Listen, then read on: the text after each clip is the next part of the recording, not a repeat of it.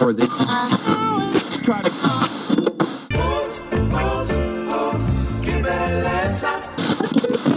queremos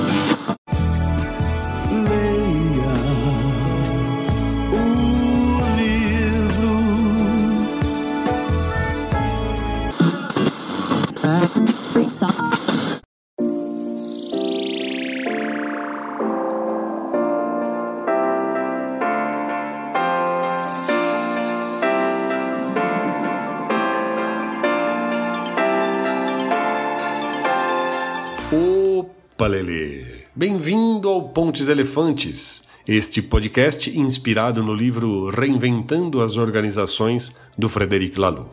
Como você provavelmente sabe, o livro do Laloux ele se baseia numa teoria que identifica diferentes níveis de consciência, que são classificados de acordo com a sua complexidade e a sua abrangência. Tipo assim, os níveis inferiores nessa escala hierárquica, eles representam visões de mundo mais dogmáticas, mais autoritárias, mais centralizadas, ou seja, mais limitadas, porque deixam de fora ah, uma porção de coisas. Já o nível superior, o mais elevado deles, que a teoria chama de Teal, representa uma visão muito mais inclusiva e mais interdependente. E complexa também. O bagulho é mais complicado que isso que eu acabei de falar, mas essa é uma explicação que é necessária para você poder acompanhar a discussão deste episódio. Se você quiser saber mais sobre níveis de consciência, eu sugiro que você ouça o primeiro episódio em que a gente detalhe um pouquinho melhor esse tema. Bom, o livro traz a boa notícia de que estão surgindo no mundo inteiro lideranças Teal, que estão fazendo mudanças gigantescas, radicais, nas estruturas das organizações. E nos episódios como um todo até aqui, a gente tem discutido esses exemplos que o livro traz. Essa tem sido a pauta. Mas, neste episódio, a discussão tomou um caminho diferente e a gente ergueu o olhar para examinar a realidade à nossa volta e logo nos deparamos com um outro conjunto de conceitos e práticas que também está revolucionando muitas organizações no mundo todo, que são as metodologias ágeis. E aí a pergunta que dominou este episódio é a seguinte: Teal é ágil? Ágil é Teal? E se não for, como é que esses dois conceitos conversam entre si? Como é que esses dois mapas da realidade dialogam? Este episódio, a exemplo dos anteriores, tem os elegantes patrocínios da K21 e da Target Teal. Neste episódio participam o Antônio Guerent, o Panda, a Carol Serpejante, o Luiz Lula Rodrigues e eu, Rodrigo Vergara. Boa leitura e boa oitura.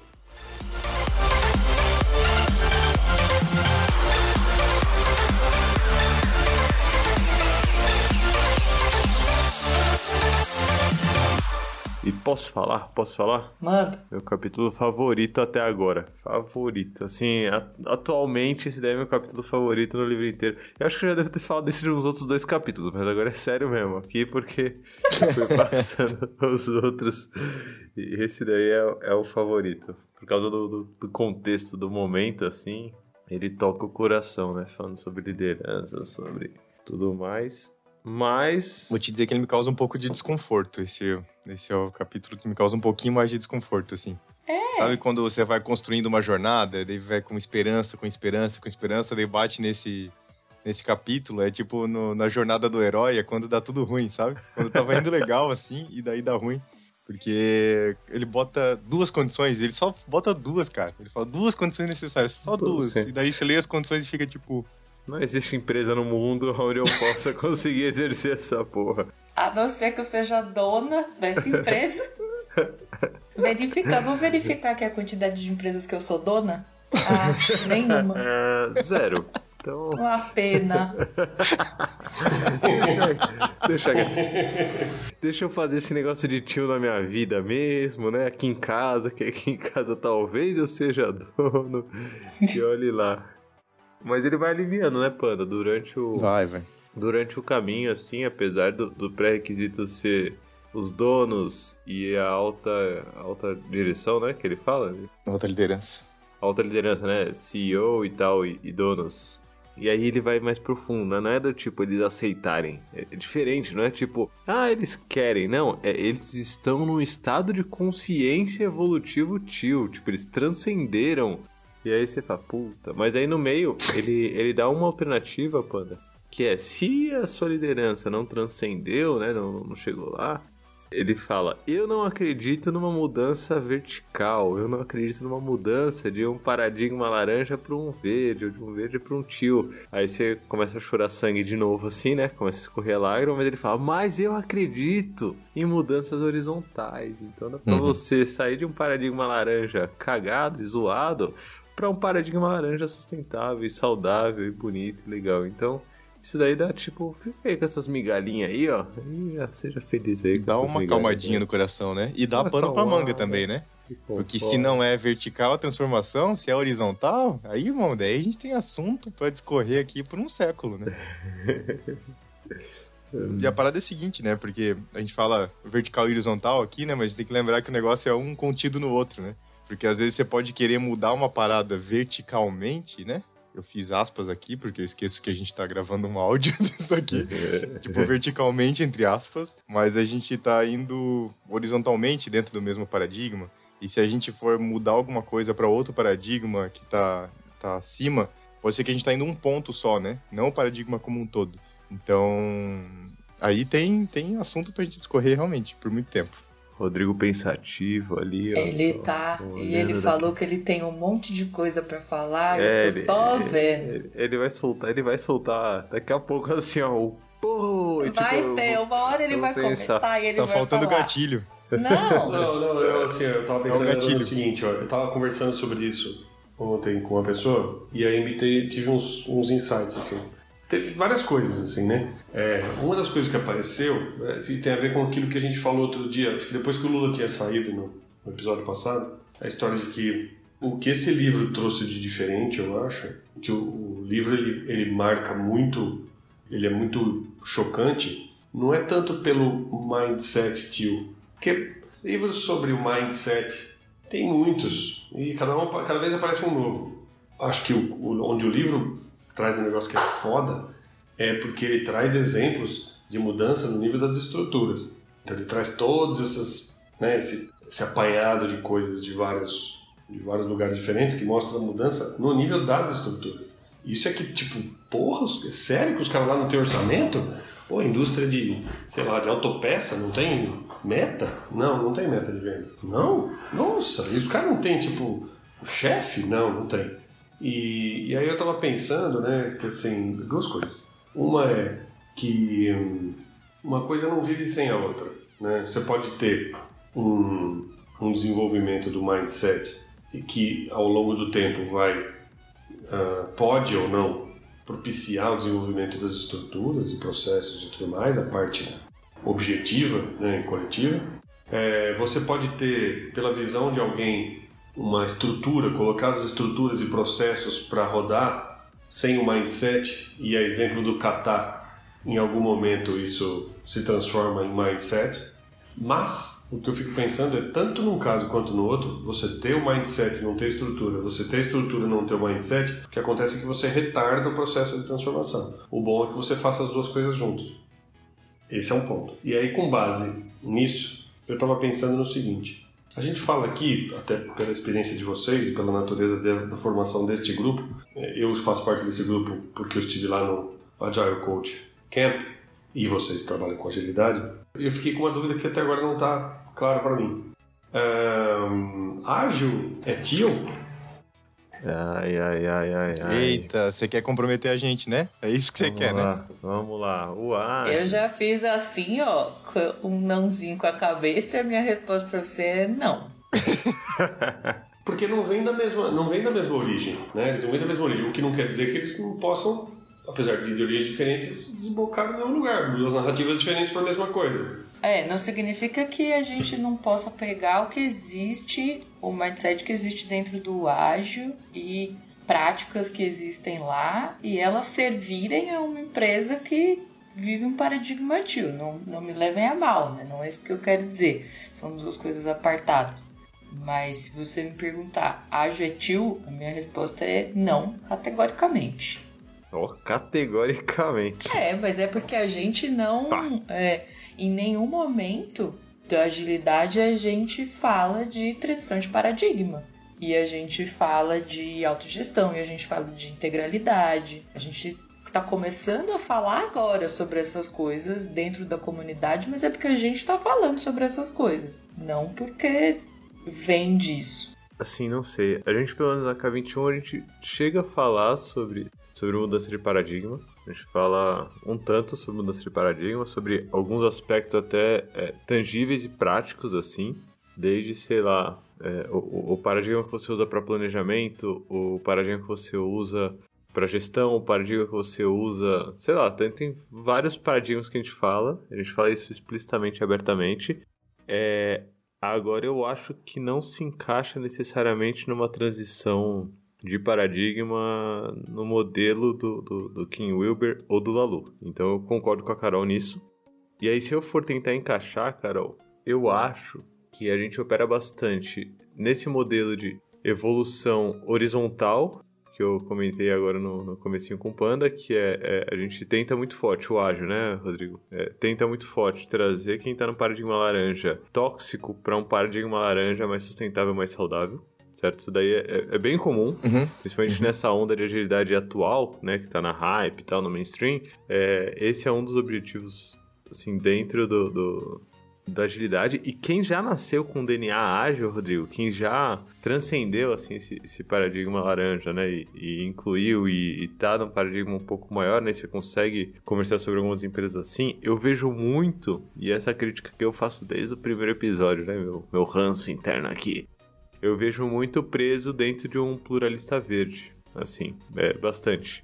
E eu acho que o serviço que o, o próprio Pontos Elefantes presta é, para o mundo é tentar desafiar, é, usando o reinventando aqui, né? Mas tentar desafiar um pouco, talvez esse público, porque automaticamente a gente vai pegar um pouco desse público, mas a gente vai pegar também público de outro canto, espero eu, né? Não sabemos, estamos só gravando aqui, mas tentar pegar esse público e falar, ó, pera aí, ó, esse, esse lance aqui, esse lance aqui, esse lance aqui. Você acha mesmo que esse jeito aí que, que você tá pensando é, é suficiente? Por exemplo, K21. K21 ela nasceu com DNA ágil, assim, né? Ela nasceu já nessa pegada desde o começo e nossa cultura tem muito, muito da cultura ágil expressa diariamente, tanto na questão do mindset quanto na questão é, prática da coisa.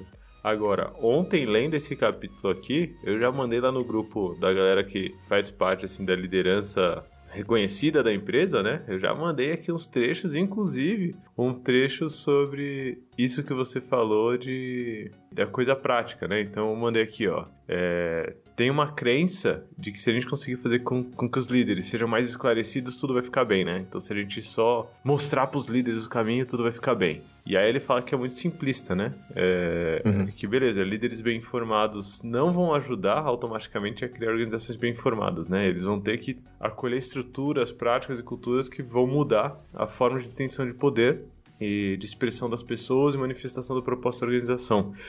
A agilidade, Rodrigo, ela começa a tratar um pouco da detenção do poder. é, então a gente empodera, mas a gente empodera o quê? Time, certo?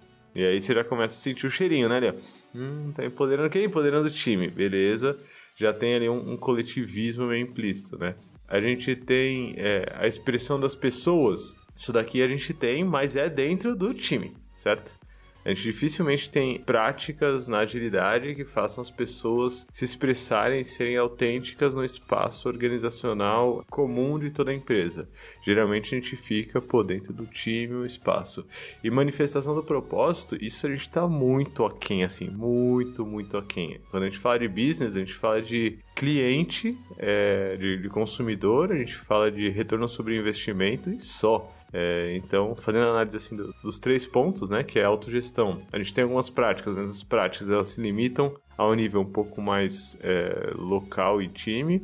Falando sobre integralidade, a gente tem esse espaço aberto, mas dentro de time a gente tenta plantar isso. Tenta, tenta, tenta, Não, tenta não, de não, não, time. não, não, não. Não, nem não, tem, né? Que o Lula, isso, Lula, Lula, você é muito esperançoso com isso, Lula. Não tem, não, não tem, cara. Panda, é o que, é o que eu. Meu Não trabalho tem. é esse, Panda. Dia a dia, Sim. Panda. É o Ah. que eu faço da vida. Você tá querendo proporcionar isso para as outras Isso. empresas. Mas quem vivencia isso não tem, cara. Não tem. E eu tô falando de uma organização que ela é bem aberta e a gente discute várias coisas. E, tipo, não é natural, cara. Não é natural. Não, não, não. Você- não falei você que é testa nos natural. próximos- Testa nos próximos Linkoff. A gente roda nos Linkoff. Testa a integralidade aí. Bota um post-it pra discutir isso com as pessoas. Recebe o feedback da galera. Então eu vou pegar do, do ponto comum. O ponto comum é o propósito evolutivo passou longe, assim, da agilidade. Ninguém fala dessa porra, não. O pessoal quer dinheiro e cliente feliz, é isso. É porque assim, a gente pensar, eu vou até reformular agora mais calma a minha fala. é, a agilidade, ela serve ao meio que ela tá, certo? Então ela tem ali um conjunto de mindsets e um conjunto de práticas que naturalmente vai servir o meio onde ela tá para tornar esse meio um pouco melhor, né? Ali pensando na mudança que é horizontal. Aí vamos lembrar onde e por que o Manifesto Ágil surgiu. Isso é uma coisa que a gente esquece também, é importante a gente trazer a raiz disso. Surgiu numa época em que não se falava sobre produto, por exemplo. O conceito de produto que a gente tem hoje, é, ele é posterior ao Manifesto Ágil. Então tudo que a gente fala sobre produto é posterior a isso. E surgiu numa época em que, por não se falar sobre produto, você tinha projetos de escopos fechados que nasciam ali na liderança e ele era escorrido para um time que era desestruturado, vinha no waterfall, igual a gente fala, e não entregava, ou demorava muito para entregar, tudo aquilo que a gente já sabe. O Manifesto Ágil ele nasceu aí, dessa dor que existia nos times de desenvolvimento de software que não sabiam como fazer isso de um jeito diferente mas eles sabiam que teria que ser feito de um jeito diferente. E aí, com isso, surgiu o manifesto e o mindset, e todas as coisas e todas as práticas que vieram depois desde então.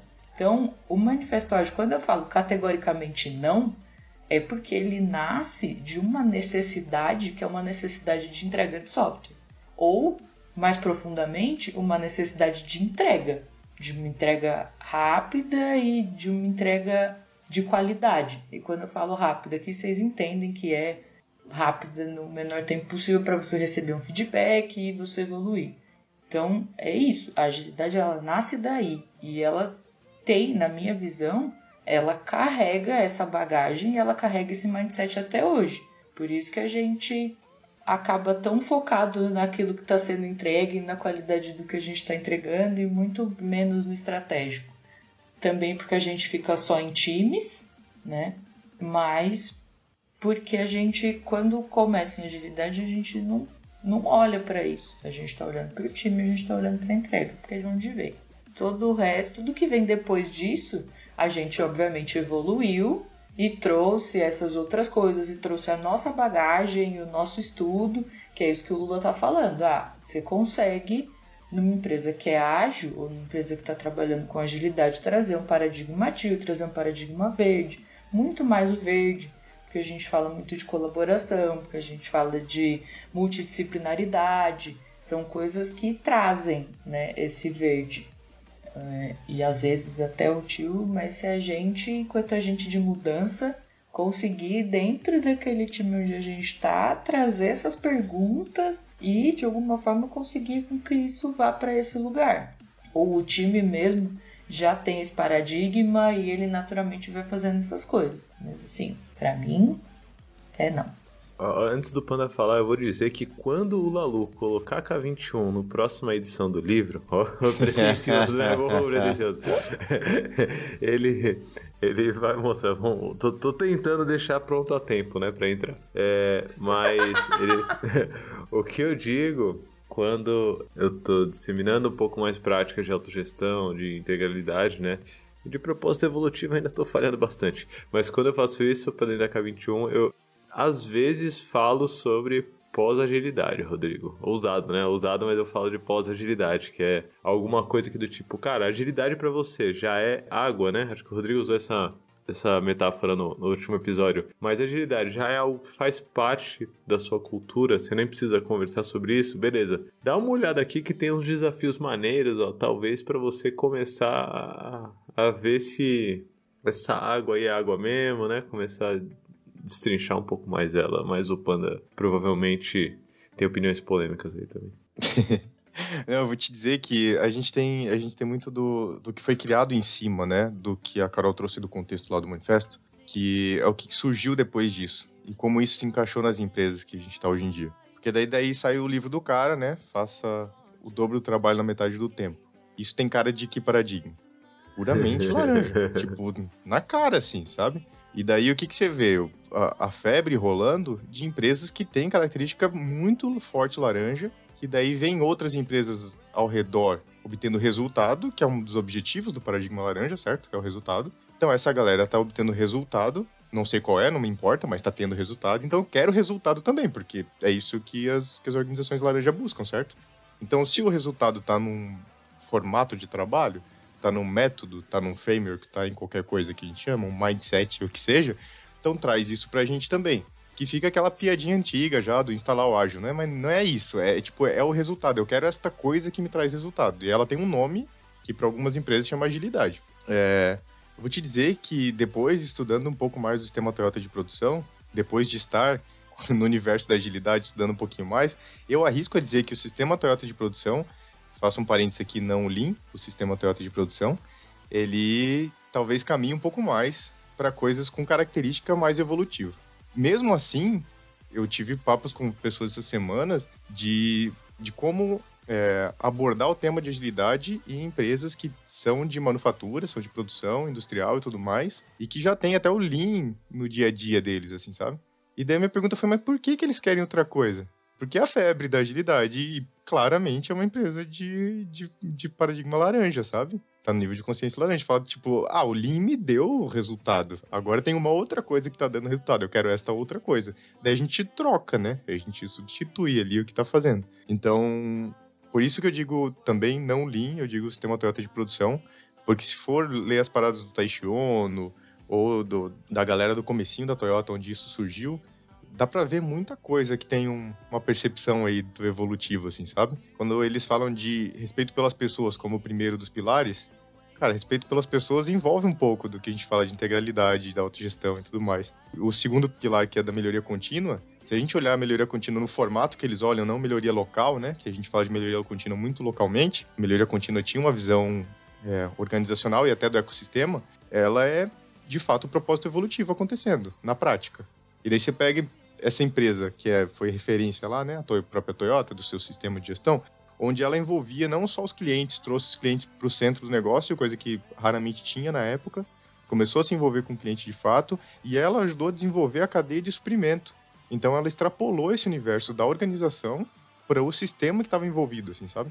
Então, arrisco dizer que tinha mais cheiro de tio lá no sistema Toyota de produção do que a gente tem no que as empresas trazem como agilidade no paradigma laranja atualmente, assim. Pega fogo cabaré porque, Panda, eu acho que você tá sendo injusto. Olha só, quando você fala da agilidade, você tá falando do mainstream, você tá falando Sim. das empresas que estão tentando adotar agilidade. Quando Sim, você fala certeza. do Lean, você fala da origem, você fala lá da Toyota. Então, isso é extremamente injusto. Por isso porque... que eu não falei Lean. Por isso que eu falei o Lean entre parênteses, porque o Lean é o mesmo problema. Ele tem o mesmo, ah, exato é. mesmo problema. Mas você pode, se a gente for tratar origem por origem, vamos lá. Se a gente for combinar origem por origem com origem, é. o Lean também tá mais próximo do tio do que eu acho. Falando é. do, se a gente pegar manifesto, lê lá o manifesto, compara aqui, ó, o manifesto não fala de melhoria contínua, por exemplo. Então, mas, mas origem, origem é, é muito saudosismo. Eu acho que o que importa então, mais é a é prática que... hoje em dia, né? Tipo, aonde a coisa. A prática hoje em dia, ela bebe de todas essas fontes e, lembrando, ela tem o viés que é o viés de onde a gente tá. Sim. Não só onde a gente tá é, fisicamente pensando na empresa, mas onde a gente tá em termos de paradigma. Sim, sim. Então, aonde a gente psicologicamente está, como que a gente, enquanto interlocutor, interpreta aquilo que a gente lê e está recebendo de ferramenta e como que a gente aplica isso no ambiente que a gente está. Mas aí entra a pergunta, quem é a gente? A gente, eu, você, Panda, só que aí a gente pode ser uma pessoa que não está aqui, é, pode ser uma pessoa que tá num paradigma laranja e que vai. Entende? Se a gente for comparar o que está sendo feito, aí é sim e não. Né? Isso, é então, melhor eu, e é eu pior. parto daí, eu parto daí. Então, eu parto daí porque, pra mim, Mas assim... aí, peraí, peraí. O que, É. que ajuda mais? Aí a gente pode pensar nisso. Qual desses mindsets e qual dessas práticas ajudam mais uma pessoa a transcender um paradigma? Então, acho que depende muito também do, do estado em que ela parte. É, agora, eu vejo é, agilidade, por exemplo, é, e de novo, não é uma dicotomia, né? Com agilidade ou lean, ou agilidade tio, ou coisa assim, mas eu vejo é, agilidade ajudando muita gente a transcender, por exemplo, do paradigma laranja pro verde. E aí, não, agilidade ajudando, que eu tô falando é porque a, a forma de transcender é muito mais interno, né? Em algum momento a pessoa percebe ali nela mesma que, tipo, putz, minha cabeça mudou e começando a falar, não, eu não trabalho mais em empresa XYZ porque, pô, não faria o menor sentido pra mim trabalhar nesse tipo de empresa. E aí você percebe um, uma mudança sutil de paradigma. E, e eu acredito que a- as práticas TIL, elas são a, a provocação que talvez empresas que já transcenderam anteriormente, né, antes dessa onda de hype de agilidade, as práticas TIL são práticas que vão fazer essa empresa é, transcender novamente, por aí vai, a depender da liderança, né? Eu acho que o ponto-chave aí, Carol, talvez nisso tudo é a alta liderança, né? Os donos, fundadores, proprietários aí da coisa toda, né? Eles, eles operam é, baseado em, em que premissas, né? Baseado em, em que paradigmas, assim, no, no geral, em que estado de consciência no geral. E aí, se a gente for fazer essa análise, o negócio é pífio, né? Já começamos com a decepção inicial aqui do episódio, que do tipo, cara, sei lá, os paradigmas estranhos pra caralho, né? Tá, tá pra nascer aí. Na verdade, já tem umas empresas interessantes, assim, no Brasil, mas que só vão vivendo, assim, né? Não fazem muito auê, não fazem muita festa.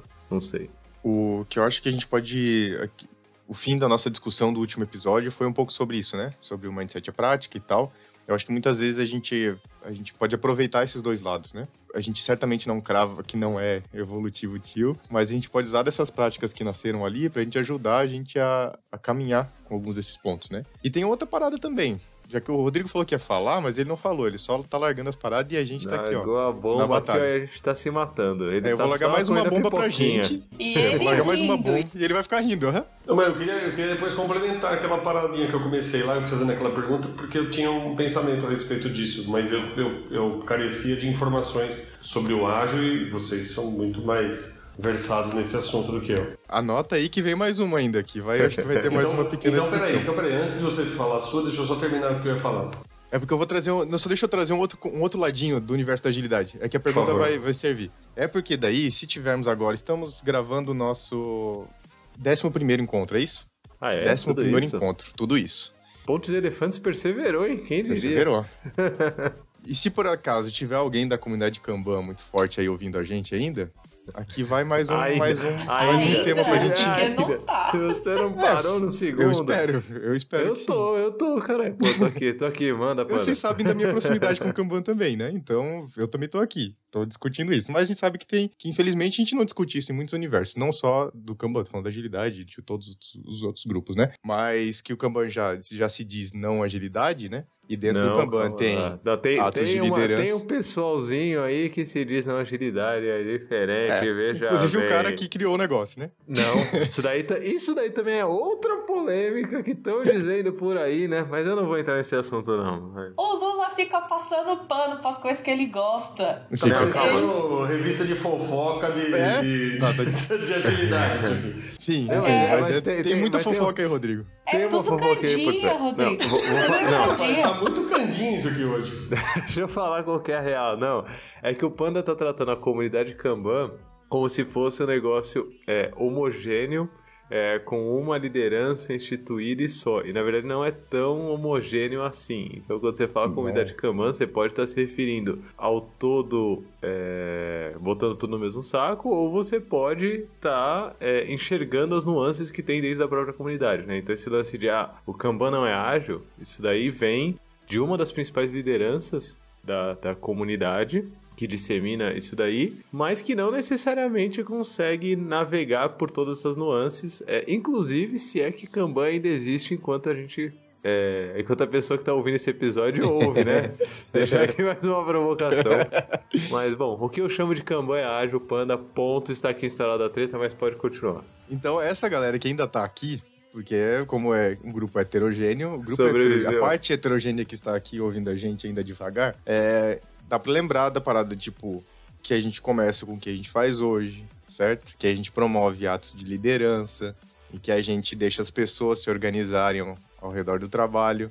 Então a gente tem algumas nuances ali que tem uma proximidade que talvez tenha um interesse, né? De ir além. Só que o quanto a gente consegue explorar e além disso, assim, que vá além de fluxo de trabalho, que é um, papo que a gente tem também aí, né? Tipo, o que, que vai disso de fato na prática, assim, né? Então, o que que a gente faz leva isso não só atos de liderança, não só para alta liderança, mas para todo mundo.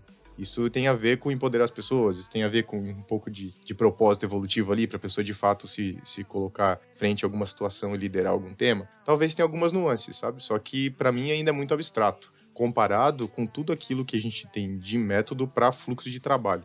Então acho que a gente tem muito, muito repertório quando a gente fala de fluxo de trabalho. E daí falta repertório enquanto a gente vai para os outros universos. Pode ser que a gente promove um pouco de autogestão ao redor do trabalho. Pode ser que a gente consiga promover um pouquinho de propósito evolutivo frente ao propósito daquele produto, sabe? Talvez a gente consiga explorar isso, mas ele para mim ainda está muito vinculado com, com uma visão de fluxo de trabalho, de processo. Agora entendi porque que você falou que a integralidade passou longe, panda. Agora entendi qual que é o viés, entendi. Beleza. E daí a gente fala para ser antifrágil, né? E daí antifrágil para mim simplesmente me traz uma sensação, não digo que é isso, mas me traz uma sensação de que nós somos fortes, é como se fosse aquele besouro super forte, sabe? Que tem o exoesqueleto ali e tal, mas que tipo tá ali. Só tá ali. Eu vejo vocês falando algumas vezes aqui a respeito de. Ah, eu vejo vocês fazendo muitas vezes críticas que eu, de certa maneira, nem entendo, porque diz respeito muito ao universo de trabalho de vocês, de agilidade e tudo mais. Que é assim, ah, só instaurar, vocês falam implantar, como é que é? Implantar ágil? Hein? Instalar o ágil. instalar o ágil, né? E que as pessoas não têm muito a noção do que do que estão fazendo, da raiz disso, de, de qual é o mindset. E aí, quando eu estava pensando a respeito do que a gente estava falando no último episódio sobre estruturas e mindset, é, e que para mim ficou claro que você pode começar com uma coisa, você pode começar com a outra, mas de qualquer maneira, se você tiver as duas, a coisa vai mais, vai mais longe, vai mais rápido, mais eficiente, menos, enfim, tropicar. Eu fiquei pensando que isso também era verdade quando você fala do ágil, né? Então, assim, muitas vezes eu trago uma, uma prática e acho que a prática resolve. E às vezes não resolve, porque as pessoas estão lá simplesmente tarefando uma coisa e não sabem qual é a raiz daquilo, para poder inclusive se adaptar e se ater a um norte, né, e se, e se referenciar a um norte que orienta a minha, orienta a minha ação, independentemente da, do que diz a cartilha. Né? Porque a cartilha ela é limitada por uma série de razões, muda o contexto, etc. Tal, por mais ampla que ela seja e dê liberdade e tudo mais, em alguns momentos, diante de uma realidade complexa e imutável, ela vai ser frágil, vai ser pouco, vai ser limitada. E estar conectado ao princípio, ao propósito e ao mindset ajuda. E essa história toda me, me ajuda a pensar, eh, eu achei legal essa conversa que, teve, que rolou até aqui, porque assim, né, a gente está olhando para um mapa muito, muito, muito bem construído. E aí ele, se ele é tão bem construído redondinho, costuradinho, que ele se assemelha ao território. Então a gente passa a olhar para o livro e fala assim, nossa, olha, o mundo é assim. E as coisas se organizam, isso aqui está no verde, está no azul, está no laranja, está no? Está no âmbar, né? E eu consigo localizar as coisas. Mas quando a gente pega um outro, um outro mapa, e o ágil, de certa maneira, é um mapa também, que olha para um determinado território e fala, tá, isso se organiza dessa maneira. Você pode estar aqui, pode estar ali, pode estar aqui, colar, etc e tal. Né? Então, de certa maneira, é legal essa conversa aqui, porque a gente fez essas duas coisas conversarem. Né? Assim, como é que isso aqui, como é que esse mapa conversa com aquele? Né? E, ele, e um mapa, quando está muito descritinho, a partir de um certo pensamento, ele dentro de si está super ok, não tem muita discussão. Mas quando você plota ele, tenta comparar e fazer uma, uma ligação, um depara assim com o outro, Aí a gente começa a olhar se uma coisa é uma coisa, se outra coisa. Se uma coisa é uma coisa, se uma coisa é outra coisa. E começa a enxergar as diferenças porque a gente começa a interpretar as coisas, né? Então achei legal por causa disso. Eu gostei só porque era. Só porque foi o furdunço mesmo, né? Porque eu gosto dessas coisas. É, só causou. Não, mas o, o O falou e me, me trouxe uma coisa, esse lance do mapa não é o território, né? Que a agilidade, acho que ela foi. Não sei, tô, tô formulando isso ainda, tá? Mas pensando em mapa versus território, eu acho que a agilidade com o tempo ela foi ficando abstrata. Né? Tipo, ela foi. No começo era um mapa que ele era perfeitamente ajustável com a realidade. Eu tô falando aqui porque eu abri o manifesto, tô com os, com os princípios aqui lendo, para ver o quanto a gente descolou dessa realidade, o quanto a gente não descolou, né? E eu sinto que, em essência, a agilidade descolou um pouco da realidade que a gente tem hoje. Falando principalmente da perspectiva de produto, tá? Que foi o que eu falei lá no, lá no início. Acho que eu, a agilidade não, não acompanhou a evolução que produto teve. E quando vem aqui, né, eu vim aqui nos dois princípios, tem aí isso, ponto, né? Visto isso, acho que a agilidade não acompanhou a evolução de produto e talvez a gente tenha um mapa hoje que ele é ligeiramente diferente do território e a gente não está sabendo exatamente como juntar uma coisa na outra ainda. Impressão. Aí, dito isso, tô aqui com os dois princípios abertos. Coisas que são interessantes do que está escrito aqui, né? Em nenhum momento a gente fala sobre propósito, não usa essa palavra e nem nada próximo disso aqui. Tem algumas coisas tipo as melhores arquiteturas, requisitos e designers emergem de equipes auto-organizáveis. Então a gente até tem um lance aí, né? Tipo, putz, uma equipe que se auto-organiza, ela provavelmente faz uma entrega melhor e tal, mas que veio da necessidade lá de trás, que era alguém dizia o que tinha que ser feito, ou alguém tinha aquela ideia e aquela equipe se auto-organizava do ponto de vista a entregar a melhor coisa. Construa projetos em torno de indivíduos motivados. Dê a eles o ambiente e o suporte necessário e confie neles para fazer o trabalho. Aqui a gente tem um pé, né? Um, um pé bastante, assim, eu diria até um pé e meio do que a gente está falando aqui de tio quando a gente fala de confiar que as pessoas vão fazer o trabalho e que a gente dá o suporte necessário para que esse trabalho seja feito. Mas ainda assim, nasce de uma perspectiva laranja, né? Então tem é um a agilidade ela foi muito boa para trazer esse horizontal, né? Para trazer esse, laranja do laranja terrível para um laranja bom. O Lalu inclusive dá um exemplo aqui de transição de um laranja terrível para um laranja bom que é muito parecido com o OKR. Ele só não dá esse nome. E é uma prática que a gente usa muito no nosso meio. É. E aí talvez até para um verde esquisito, mas não, não leva, não dá o outro passo. É, essa carta náutica que você está consultando aí, ela é defasada, né? Uma carta É, náutica de sei. 2001, né? Um, é um, é Sim, um mapa sim, aí sim, que sim, já mudou. Temos, temos Por Google Maps falei, hoje em dia, voltando, né? tô voltando na origem. Tô- se eu for trazer lá na origem, mas a gente ainda bebe dessa fonte. É, o, o, hoje, quando a gente fala de mapa para agilidade, eu no meu dia a dia eu uso três principais mapas, certo? Tem a, a versão, o mapa resumido, sabe aquele pocket que você vai fazer turismo na cidade e você tira ele assim, e você olha e fala, beleza, vamos vir então por aqui. Ou aqueles de. de- Posso chutar qual é? Então, cal- calma que são três, mano. Você já conseguiu Posso os chutar qual é esse de primeiro? cabeça? Não, o primeiro eu sei. Não, não, o pri- É, eu não, o prime- também, eu também. Não, não, Porque eu o primeiro. uso. Não, o primeiro é o. também. Ah, vai, vamos ver, vamos ver, para, vai. O primeiro, os quatro domínios da agilidade. Não, esse daí, esse daí é mais detalhado. O primeiro ele é mais Esse é mais simples ainda. Ô, o louco. primeiro é tipo um mapa de construtora, sabe? Quando você vai no empreendimento, eles colocam, tipo, ah, o shopping tá ali, ó, o empreendimento tá aqui e a marginal tá aqui. Só que é, tipo, tudo longe pra caramba um do outro. É, Fora de escala, assim. isso, fora de escala. Que o primeiro, o primeiro mapa, geralmente, é um mapa que fala sobre adaptação. Então, o primeiro mapa que eu uso, quando eu vou introduzir, só pra galera ver, ah, e aí, você tá aqui ou ali, é, é o trem-bala ou o leopardo. Você já deve ter me ouvido falar sobre Ah, isso. que é sim. Tipo, ah, não. A frase, né, desse mapinha simples assim é, é ágil não é sobre velocidade, ágil é sobre adaptação. É, então, seja muito mais um leopardo do que um trem-bala, certo? Isso daí é o mapa, tipo, de panfletinho de empreendimento ali. Certo? É, que eu acho, Carol, que inclusive já está mais atualizado do que o próprio Manifesto Ágil com seus quatro valores e 12 princípios, certo? Só esse mapinha de, de, de empreendimento já está mais atualizado, porque... Pra vocês que estão ouvindo, vocês não estão vendo, mas a Carol tá fazendo uma cara de descrédito. É, porra nenhuma. Porque ah, ele... responder a mudanças, mas que seguiram um plano. Tá lá. Ah, Ai, ai, ai. Eu ok, acho ganhou, ótimo. ganhou. Ganhou, ganhou, ok, ok, ok, ganhou. Carol ganhou, ok. Só que eu uso esse Pocket Version na- no bolso.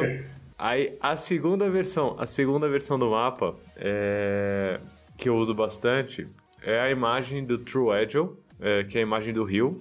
Acho que quem tá ouvindo aqui já deve ter visto. Se não viu aí, vai no, lá, no site da K21, deve ter. Um canto deve ter, me pede. É, mas a imagem do rio, eu acho que ela, ela já é um mapa que ajuda bastante. É, você já viu, Rodrigo, essa imagem do rio em algum lugar? Não? Beleza, é basicamente um, uma nascente que vem das montanhas aqui, é, que é onde nascem as ideias, até um, um rio que vai é, descendo até chegar no mar, é, e do mar, é, que é produção, né, que é a mão do consumidor de fato, evaporam feedbacks é, com a, a força do sol, que é o nosso consumidor ali, evaporam feedbacks que alimentam as nuvens e fazem chover novas hipóteses é, na, nas montanhas. E, e esse ciclo, é, ele tem muito a ver com o que eu enxergo de agilidade, né? Você fazer esse ecossistema funcionar bem. Também tem, mas é, não é um mapa tão detalhado porque ele não fala tanto sobre sobre a parte cultural da coisa, né? Sobre a parte de comportamentos da coisa. Ele fala bastante de trabalho. Ele chega um pouco mais perto do que o Panda trouxe agora com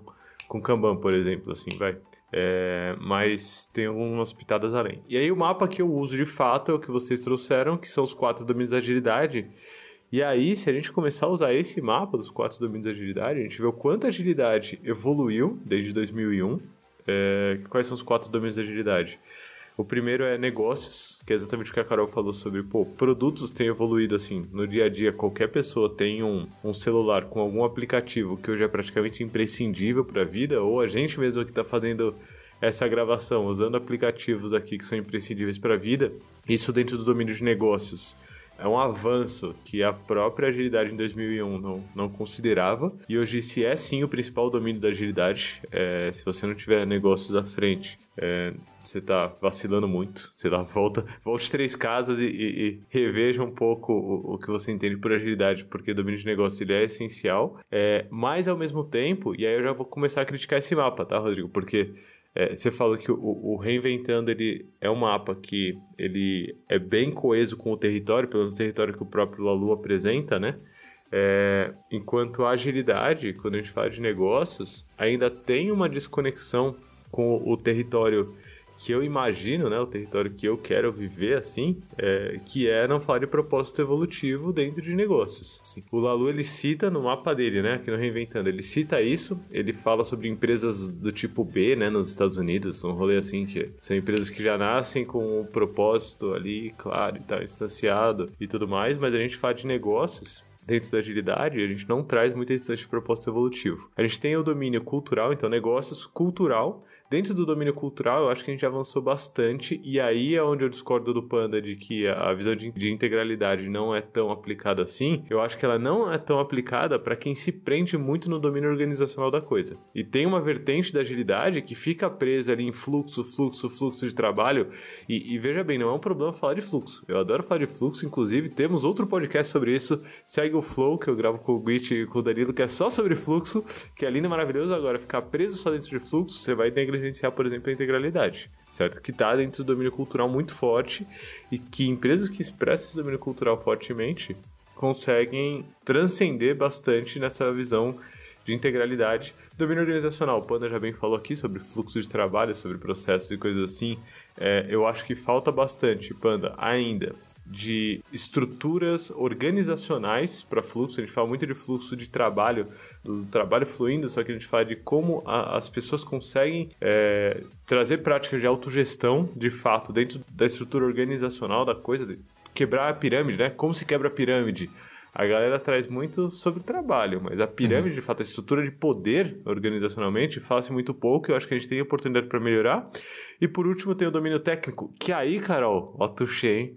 Que aí é da onde surgiu a porra da agilidade. Sim. certo? Se você for pegar os, os X homens brancos que assinaram o manifesto, eu vou começar a usar isso mais frequentemente, né? Se É, mas eu, eu sempre falo, é um monte de homem branco que tava desenvolvendo lá e tava chateado que não, não conseguia fazer as coisas. Aí eles criaram isso aí e falaram, pronto, vamos revolucionar o mundo.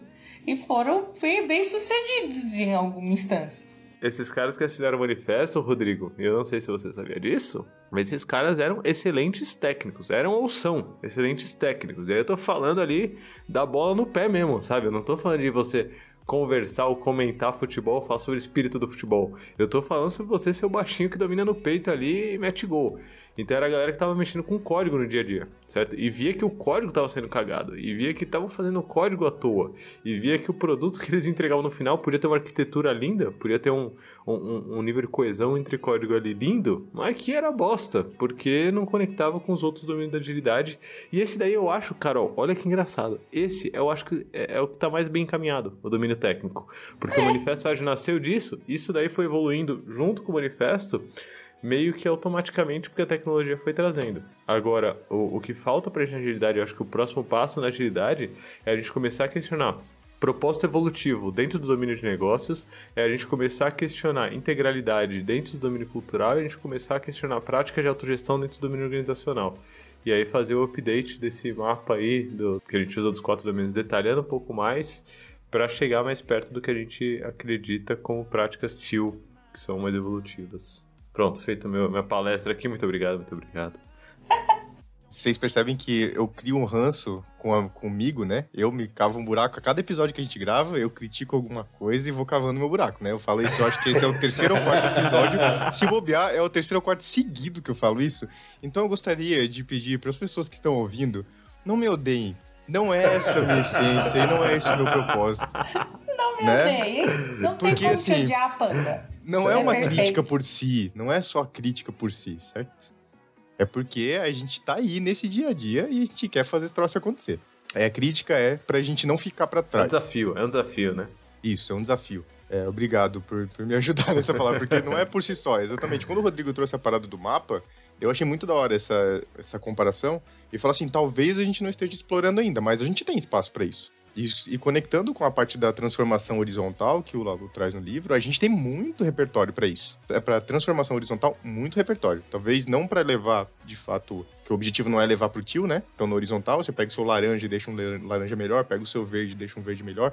Âmbar eu não sei se a gente consegue, mas o Eu morei em laranja Brasília, morei em Brasília verde- seis meses, Panda. Morei seis meses em Brasília.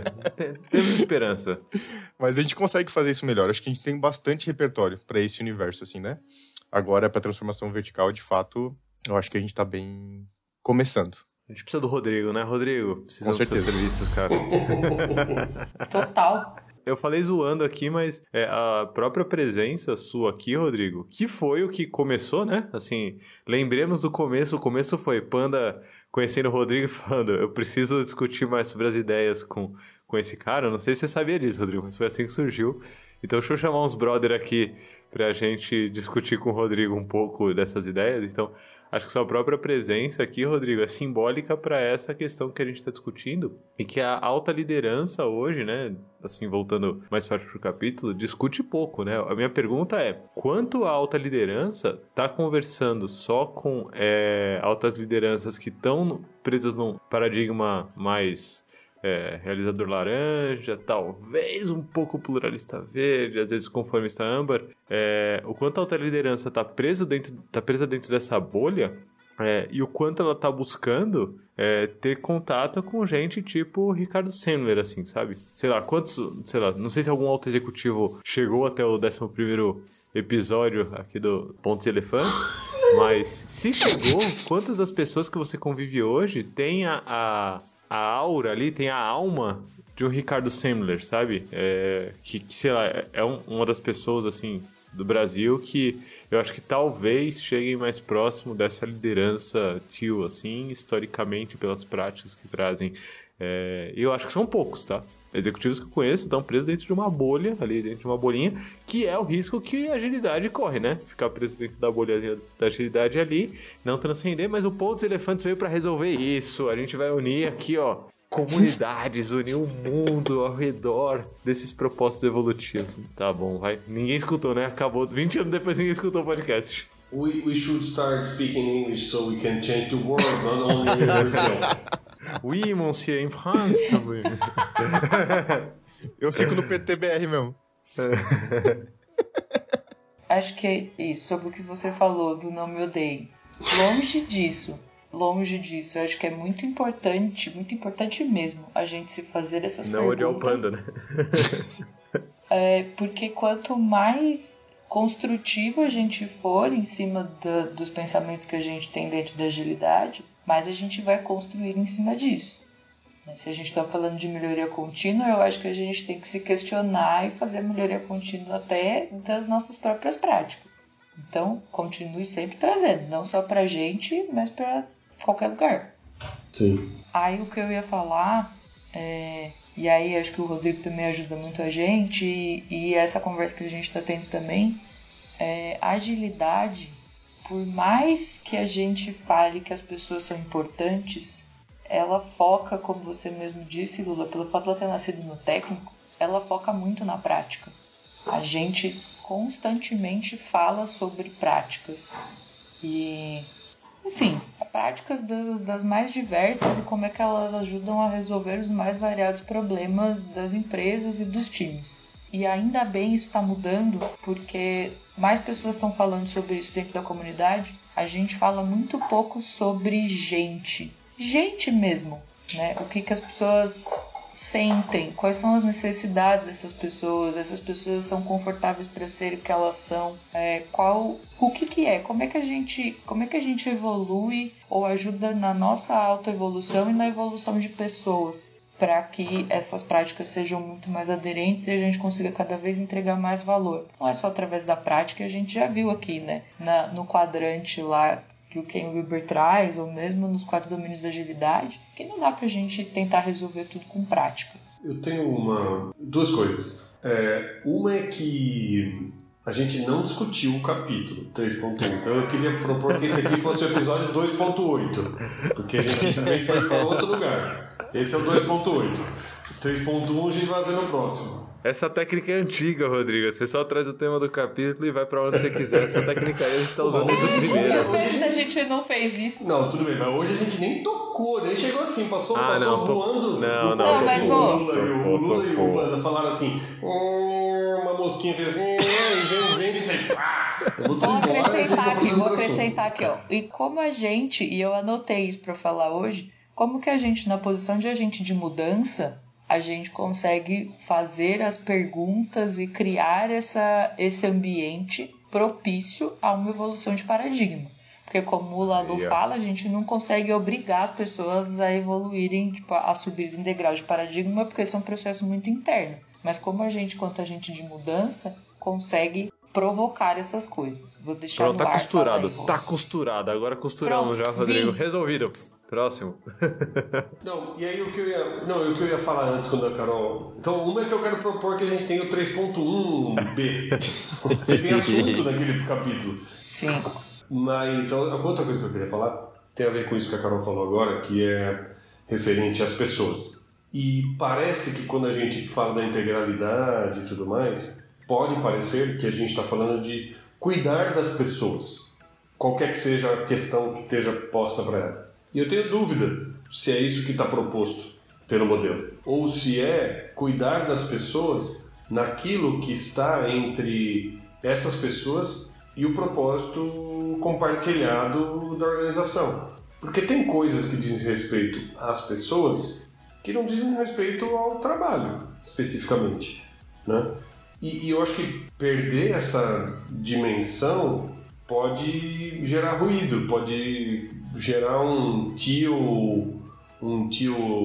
ah, como é que é? Nocivo? Como é que fala? Um verde Tóxico. tóxico. o tio. É possível um tio tóxico? Uma, uma pergunta pra gente pensar. O tio tóxico se chama verde. Brincadeira, calma. Eu pensei, eu segura. Mas não disse. Não, porque é próprio, é próprio de um pensamento, se enx- enx- é próprio da limitação eu não enxergar a minha sombra. Então eu penso tio, porque eu já concebi isso aqui, parece que isso aqui é a perfeição, que não tem uma sombra embutida nele e não tem uma limitação. Mas tem.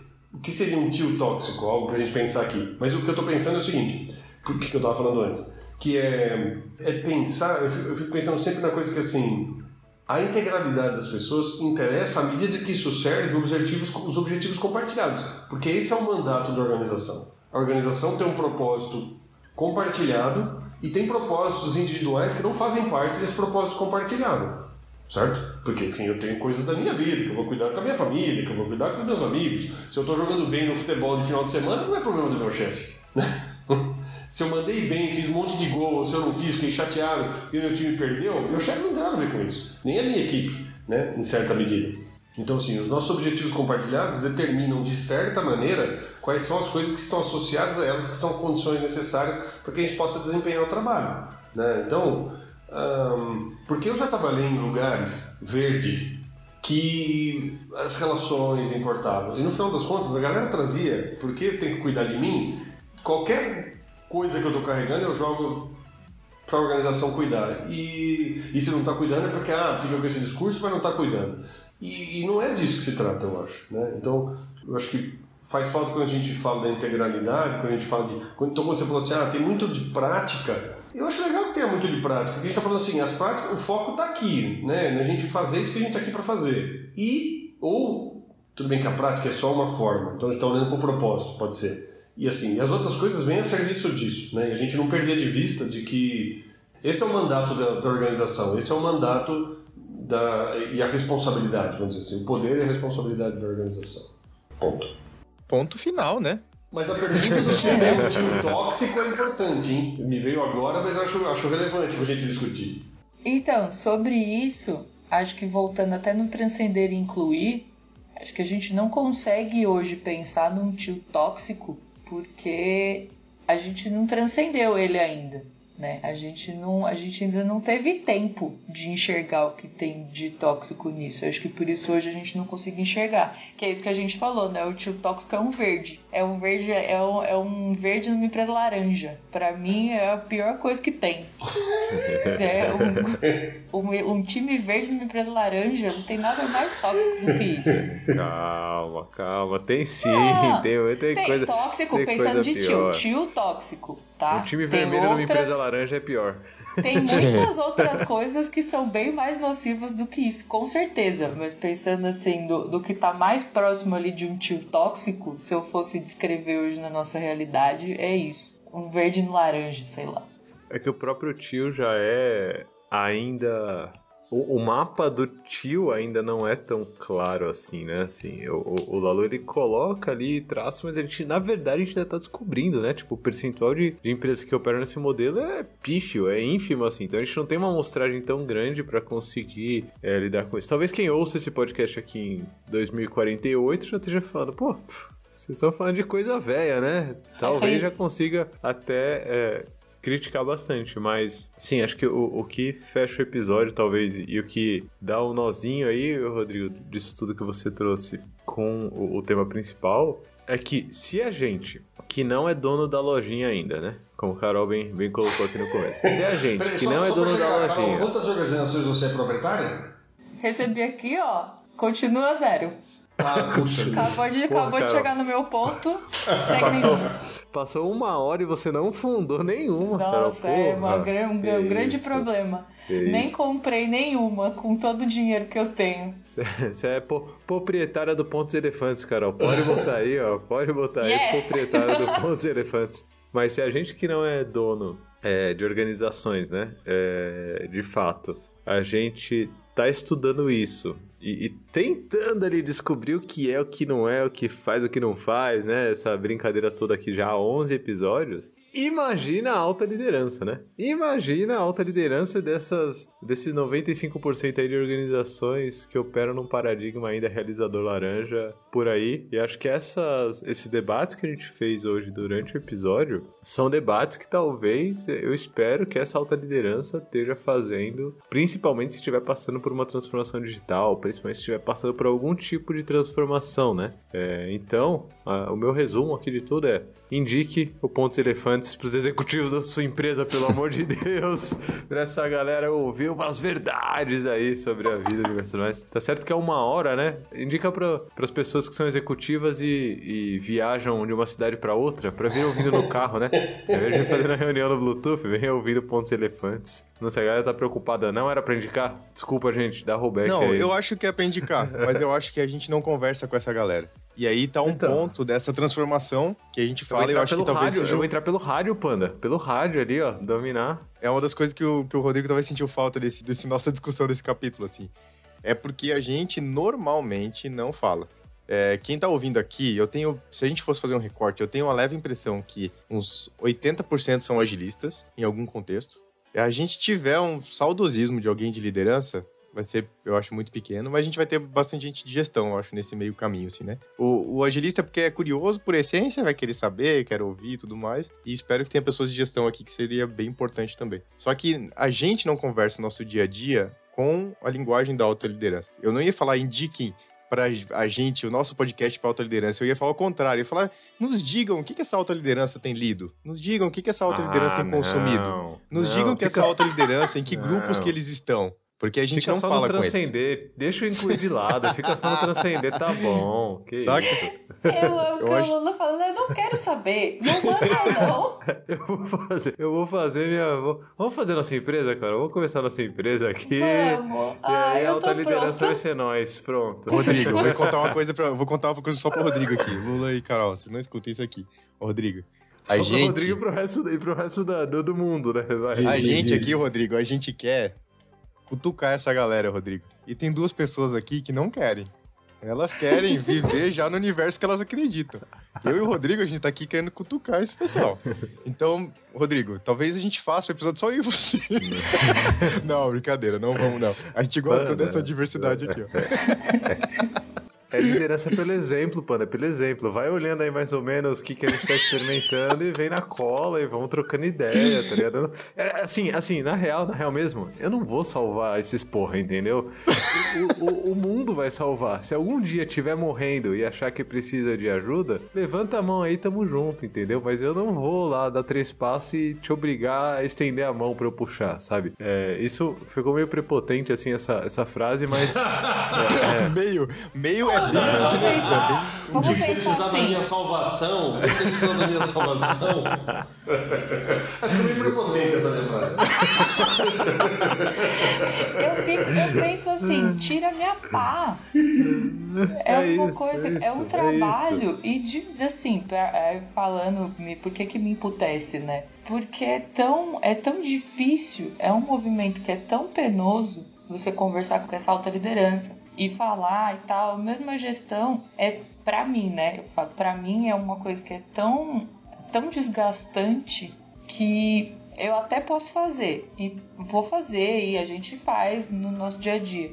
Mas cansa tanto no fim do dia que aí quando eu chego aqui no Ponto dos Elefantes eu só quero xingar todo mundo, mandar essa galera a merda. É tipo ir no estádio pra xingar o juiz só. É, não quero nem saber o resultado, só quero xingar o juiz. isso, é.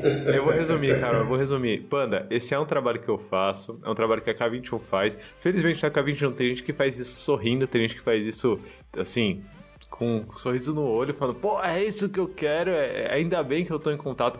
E a gente sabe que é fundamental para qualquer tipo de transformação, certo? A gente não consegue é, fazer qualquer tipo de transformação. E é o, o começo do capítulo é esse, né? Exatamente. A gente não consegue fazer qualquer tipo de transformação sem a, a- quem é dono da lojinha ali tá, tá de olho nisso. É, mas, Panda, isso eu faço a troco de um dinheiro bom, entendeu? De graça aqui no Pontos Elefantes, eu vou me divertir, eu vou tacar, tacar fogo no parquinho mesmo.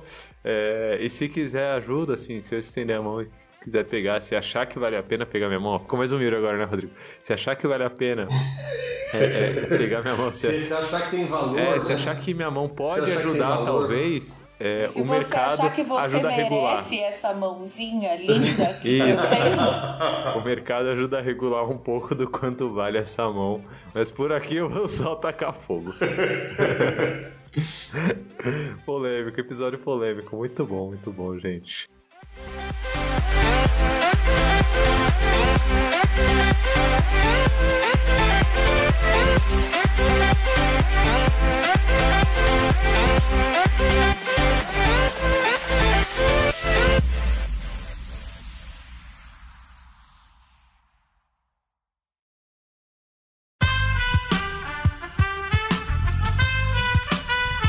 Esse podcast foi editado por Aerolitos Edição Inteligente.